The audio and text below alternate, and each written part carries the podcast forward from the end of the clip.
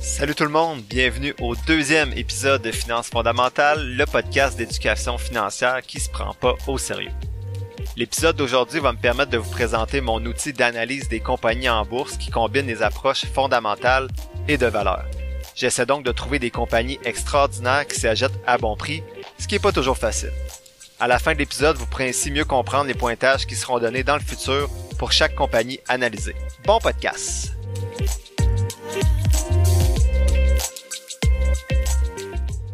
Bonjour tout le monde! Très content d'être avec vous encore euh, cette semaine. Donc l'épisode d'aujourd'hui est encore différent. Donc à partir de la semaine prochaine, on va tomber dans les épisodes plus normaux. Mais l'épisode d'aujourd'hui va me permettre de vous présenter mon outil d'analyse. Donc, c'est quoi ma stratégie pour analyser les différentes compagnies en bourse? Parce que à chaque semaine, je vais vous présenter trois différentes compagnies. En fait, presque à chaque semaine, trois différentes compagnies. Et pour chaque compagnie, je vais donner un score. Un score par rapport à leur qualité. Et je vais également me prononcer à savoir si c'est le prix actuel est intéressant ou non.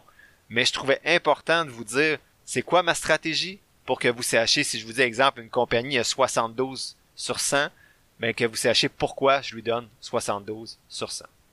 Le vocabulaire utilisé aujourd'hui est plus avancé, donc je vous préviens, si vous êtes un débutant dans le domaine financier, euh, même si c'est le deuxième épisode, je vous suggère peut-être de le, de le passer pour l'instant et peut-être d'y revenir un petit peu plus tard, parce qu'il va y avoir beaucoup de termes que je vais tenter d'expliquer, mais en même temps, je ne veux pas faire un épisode de 50 minutes juste pour expliquer différents termes, donc si vous trouvez que, ça vous rejoint moins, je le comprends bien. Je vous invite à passer au prochain épisode qui va sortir la semaine prochaine. Sinon, ben ceux qui sont un petit peu plus avancés ou qui sont tout simplement intéressés à, à comprendre ma stratégie, je vous invite à continuer l'écoute de l'épisode. Avant de vous présenter la stratégie, je vais juste vous dire rapidement elle repose sur quoi. C'est pas moi qui ai inventé la stratégie, donc à travers mes lectures, je suis tombé sur des livres qui parlaient de stratégie d'analyse. Il, existe différentes stratégies, donc l'analyse technique, l'analyse fondamentale, l'analyse de valeur notamment, c'est les trois principales. Moi, j'ai décidé de combiner l'analyse fondamentale et de valeur, c'est-à-dire que j'essaie de trouver des compagnies exceptionnelles avec l'analyse fondamentale. Donc, est-ce que c'est une, une compagnie qui a peu de dettes? Qui a une bonne croissance, une bonne rentabilité, ainsi de suite, vous allez voir. Et à la fin, quand j'ai identifié, exemple, une trentaine de compagnies exceptionnelles ou une vingtaine, ben j'essaie de voir est-ce que c'est un bon prix d'achat en ce moment avec l'approche de valeur. Comme j'ai dit dans le premier épisode, je vous suggère pas nécessairement une approche d'investissement active, donc où vous allez sélectionner des titres individuels. Pourtant, c'est ce que je présente un petit peu aujourd'hui. Moi, je m'amuse à le faire. Moi, mon rendement, il est bien depuis trois ans, donc j'ai battu le marché les deux premières années euh, de 4 et 8% et cette année, je suis en dessous du marché à 2,4% Donc, vous voyez, on peut pas battre le marché chaque année et si je continue, je crois, à long terme, je suis pas mal sûr que je vais être sous le marché à chaque fois euh, ou plus souvent qu'autrement. Donc, je vous suggère une stratégie d'investissement passive pour le commun des mortels et même pour moi. Mais je me laisse 5 ans, comme je disais la dernière fois, pour m'ajuster en conséquence de mon pourcentage de rendement et j'ai seulement 30% moi que je vise d'investissement actif dans les actions, certaines que je vais vous présenter et d'autres que donc je suis pas investi dans tout ce que je vais vous présenter. Le total que je vous donne est sur 100, donc ça me permet rapidement de discriminer certaines compagnies. Donc habituellement moi quand je présente, vous allez voir, euh, j'élimine rapidement des compagnies. Donc le premier total est peut-être sur 70 avec des données qui me prennent environ une minute par compagnie à trouver. Donc ça se fait vite. Euh, moi, je vais vous tenter, je vais tenter de vous présenter le plus possible des résultats sur 100. Vous allez voir, au début, ça va être possible, mais plus on va avancer, plus que des fois, vous allez me demander des compagnies, puis que je vais dire, ben, j'ai commencé à l'analyser, puis elle a 30 sur 70, donc je peux aller plus loin. Parce que les 70 premiers points, ça me prend une minute, et les 30 derniers, et le prix d'achat, ben, ça me prend peut-être 15 minutes par compagnie, c'est un petit peu plus long. Donc, je le ferai pas pour toutes les compagnies, mais on verra ça en temps et lieu. Je sais même pas pourquoi je vous en parle déjà. Euh, donc moi, ce que je fais, c'est je me garde un bassin des 20 à 30 meilleures compagnies euh, qui sont exceptionnelles et ensuite je regarde le prix. Parfois, j'achète pas du tout. Donc ça arrive que j'ai 20 compagnies super intéressantes, mais que bien sûr, je suis pas le seul à les trouver intéressantes. Donc le prix d'achat, je le juge pas intéressant. Donc ça se peut que pendant des mois, des fois, tu n'achètes rien avec le style d'investissement actif. Donc je mets mon montant passif et j'attends de voir des opportunités pour le, la partie plus active de mon portefeuille. J'essaie de garder également, donc souvent j'ai les 20 meilleures compagnies avec les meilleurs scores dans ma stratégie, Et avec les 10 autres, souvent, c'est pour compléter les secteurs. Donc, mon outil est pas parfait pour tous les types de secteurs. Donc, exemple, la techno et le, domaine de la santé, bien souvent, il y a plus de croissance. Donc, ils vont avoir des meilleurs scores des fois que la consommation de base, comme exemple Walmart, ainsi de suite. Donc, je me garde un minimum de deux compagnies par secteur. Donc, j'ai minimum 20 compagnies au total. Et parfois, je me rends en 30 parce que je rajoute des compagnies, les, deux meilleures de chaque secteur si j'en avais pas dans mon top 20. Je vous invite pour la suite de l'épisode à regarder l'image que j'ai partagée sur la page Facebook Finances fondamentales pour appuyer les propos que je vais dire aujourd'hui parce que vous allez voir le visuel de comment vaut chacune des sections que je vous parle. Moi, ça m'aidera à mieux comprendre. Je vous laisse juger si c'est pertinent pour vous. C'est sûr que si vous êtes en train de courir avec vos écouteurs, ça peut être plus difficile. Donc j'ai quatre blocs que j'analyse dans cette stratégie-là. Le premier bloc compte pour 51 points sur 100.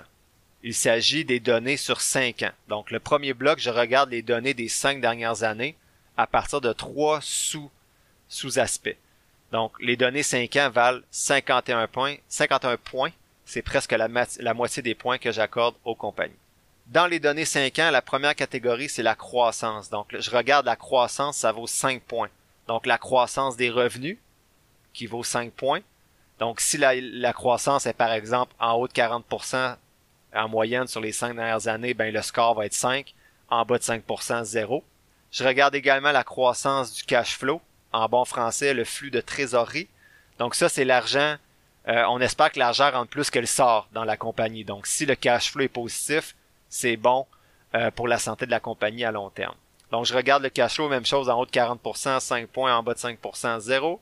Et je regarde les earnings per share, donc les bénéfices par action. Ça, c'est les bénéfices par action net après impôt par action. Ça influence souvent le prix de euh, l'action, notamment. Plus c'est haut, mieux c'est. Et les pourcentages sont les mêmes, ça vaut 5 points. En haut de 40%, 5 points. En bas de 5%, 0 points. Ceux qui sont pas à l'aise avec ces chiffres-là et ces termes-là, vous êtes peut-être déjà mêlés. Je suis obligé de dire des chiffres. Euh, pour que les gens puissent se référer à cet épisode-là dans le futur. La rentabilité maintenant sur 5 ans vaut 25 points. Donc la rentabilité, c'est de savoir est-ce que la compagnie utilise bien ses ressources. Le premier type de rentabilité, c'est la rentabilité des actifs. Donc en anglais, c'est le ROA. Euh, Return on Assets, je pense. je ne sais plus. Euh, ça, c'est la capacité à créer de la valeur avec les actifs. Donc, est-ce que la compagnie est capable de créer plus de valeur avec ses actifs actuels. Donc, en haut de 30%, 5 points. En bas de 5%, 0 points. Ensuite, il y a la rentabilité des capitaux propres, le ROE en anglais. La rentabilité des capitaux propres, c'est est-ce que la compagnie est capable de créer de la valeur avec le capital des actionnaires? Donc, toi, tu achètes des actions, tu donnes de l'argent à la compagnie. Qu'est-ce que la compagnie fait avec cet argent-là? Est-ce qu'elle est capable de créer davantage de valeur? Donc, en haut, de 40%, 5 points. En bas de 10%, 0 points. Ensuite, il y a le, le retour sur capital investi, c'est le ROIC, le, le ROIC en anglais. Donc, en haut de 40%, 5 points, en bas de 5%, 0 points. Le retour sur capital investi, c'est est-ce que la compagnie crée de la valeur supérieure au coût du capital? Donc, c'est tout le capital de la compagnie, euh, moins les dettes, euh, plus le, le, capital de l'actionnaire. Donc, c'est un, un critère important parce que ça dit est-ce que finalement l'investisseur fait de l'argent avec son argent. Et finalement, euh, pas finalement, mais en avant-dernière position, il y a le dividende, euh, le dividende sur 5 ans. Donc, la moyenne du dividende retourné à l'actionnaire sur, sur 5 ans. Donc, le dividende, c'est, exemple, la compagnie fait 1 million de, de, de profit, elle va redonner un...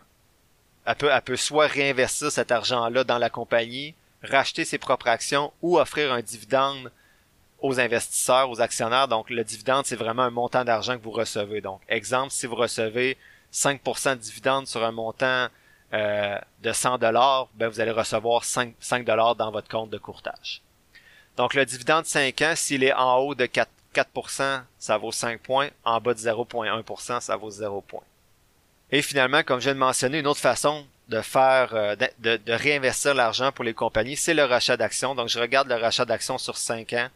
Euh, ça vaut 5 points. Donc en haut de 10, ça vaut 5. En bas de 0, ça vaut 0.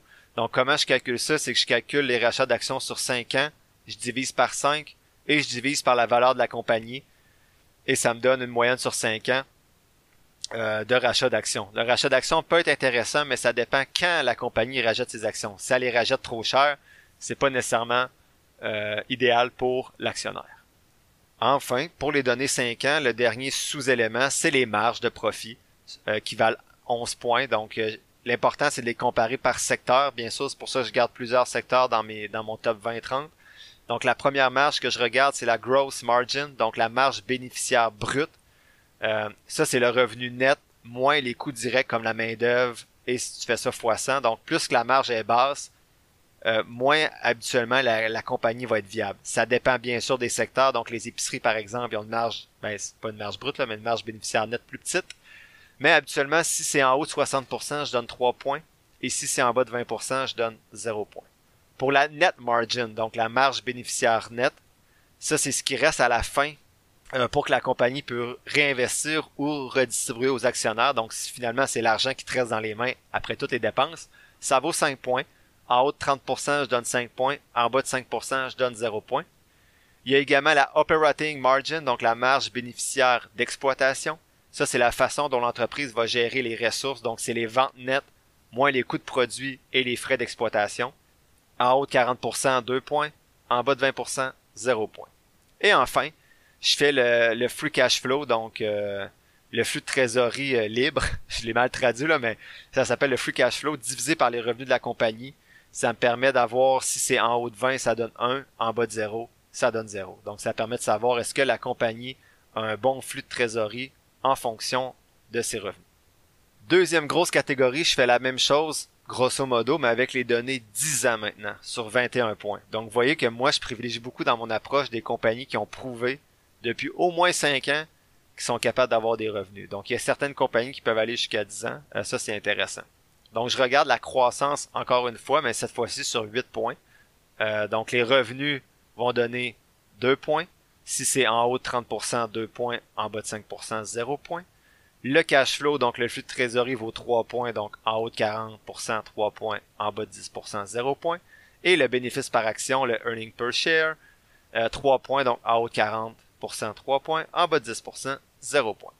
Ensuite, la rentabilité va être sur 13 points, les mêmes critères que la dernière fois, donc le, la, rentabilité des actifs est sur 3 points, la rentabilité des capitaux propres sur 3 points, le retour sur le capital investi sur 5 points.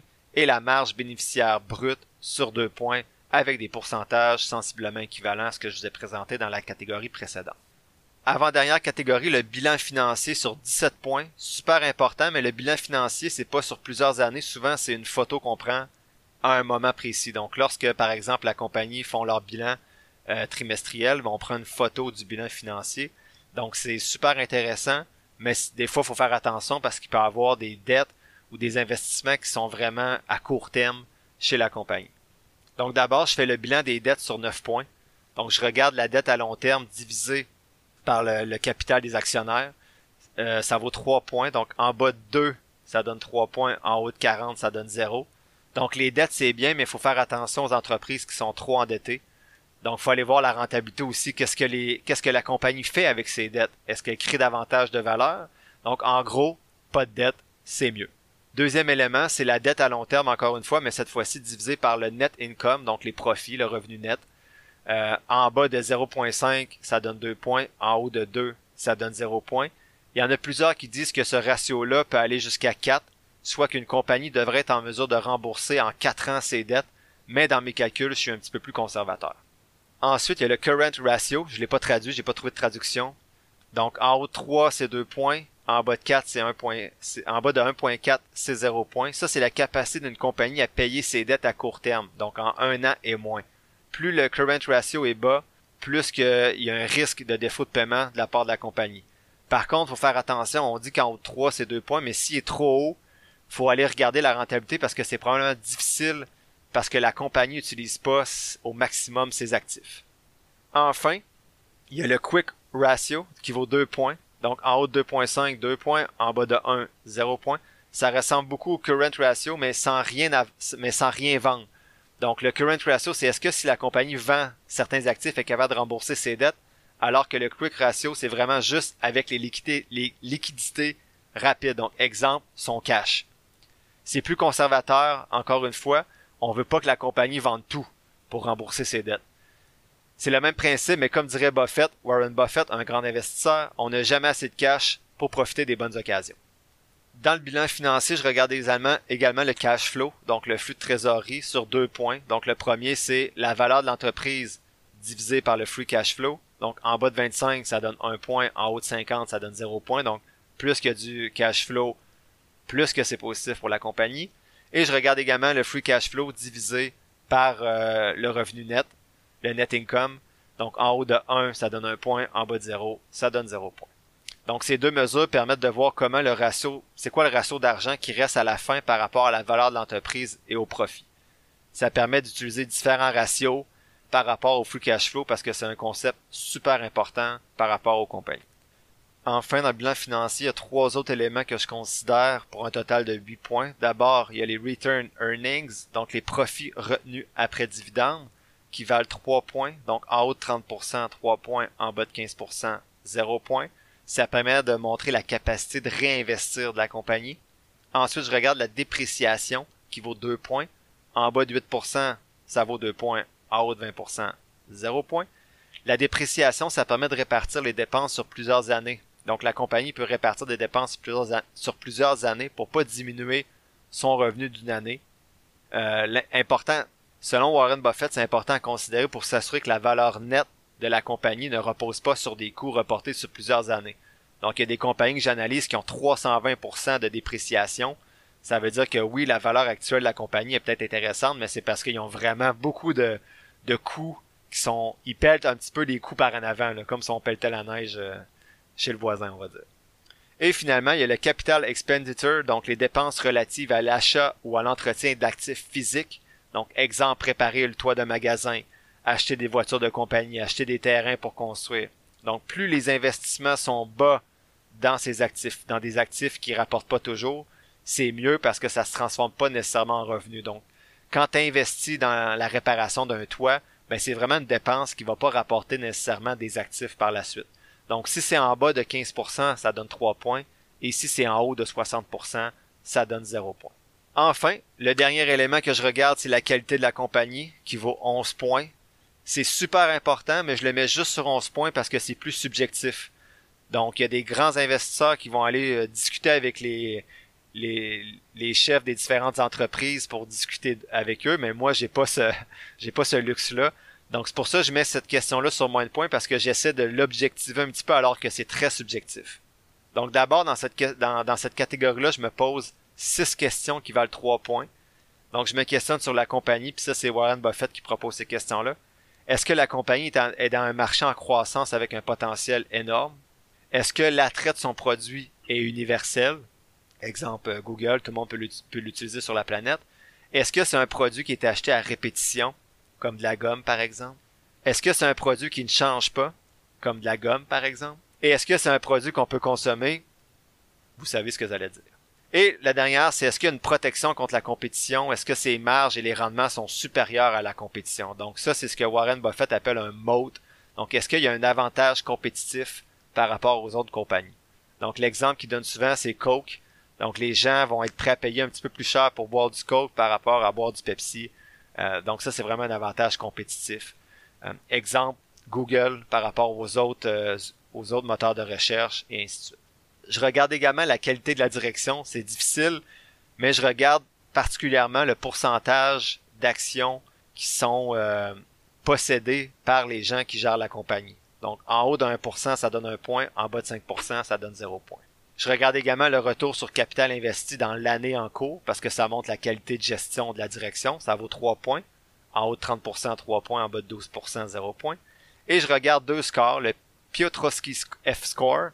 Ça permet d'analyser la force d'une compagnie sur le plan financier. Donc, comment la compagnie est gérée.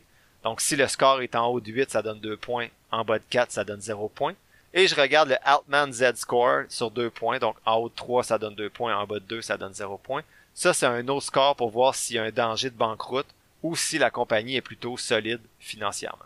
Donc, ça faisait beaucoup de chiffres. Je suis désolé si tout le monde a quitté le podcast, mais euh, je voulais que ce soit un épisode de référence pour ceux qui vont écouter les prochains, qui sachent, ben, ok, je peux me référer à l'épisode 2 pour comprendre sur quoi repose sa stratégie.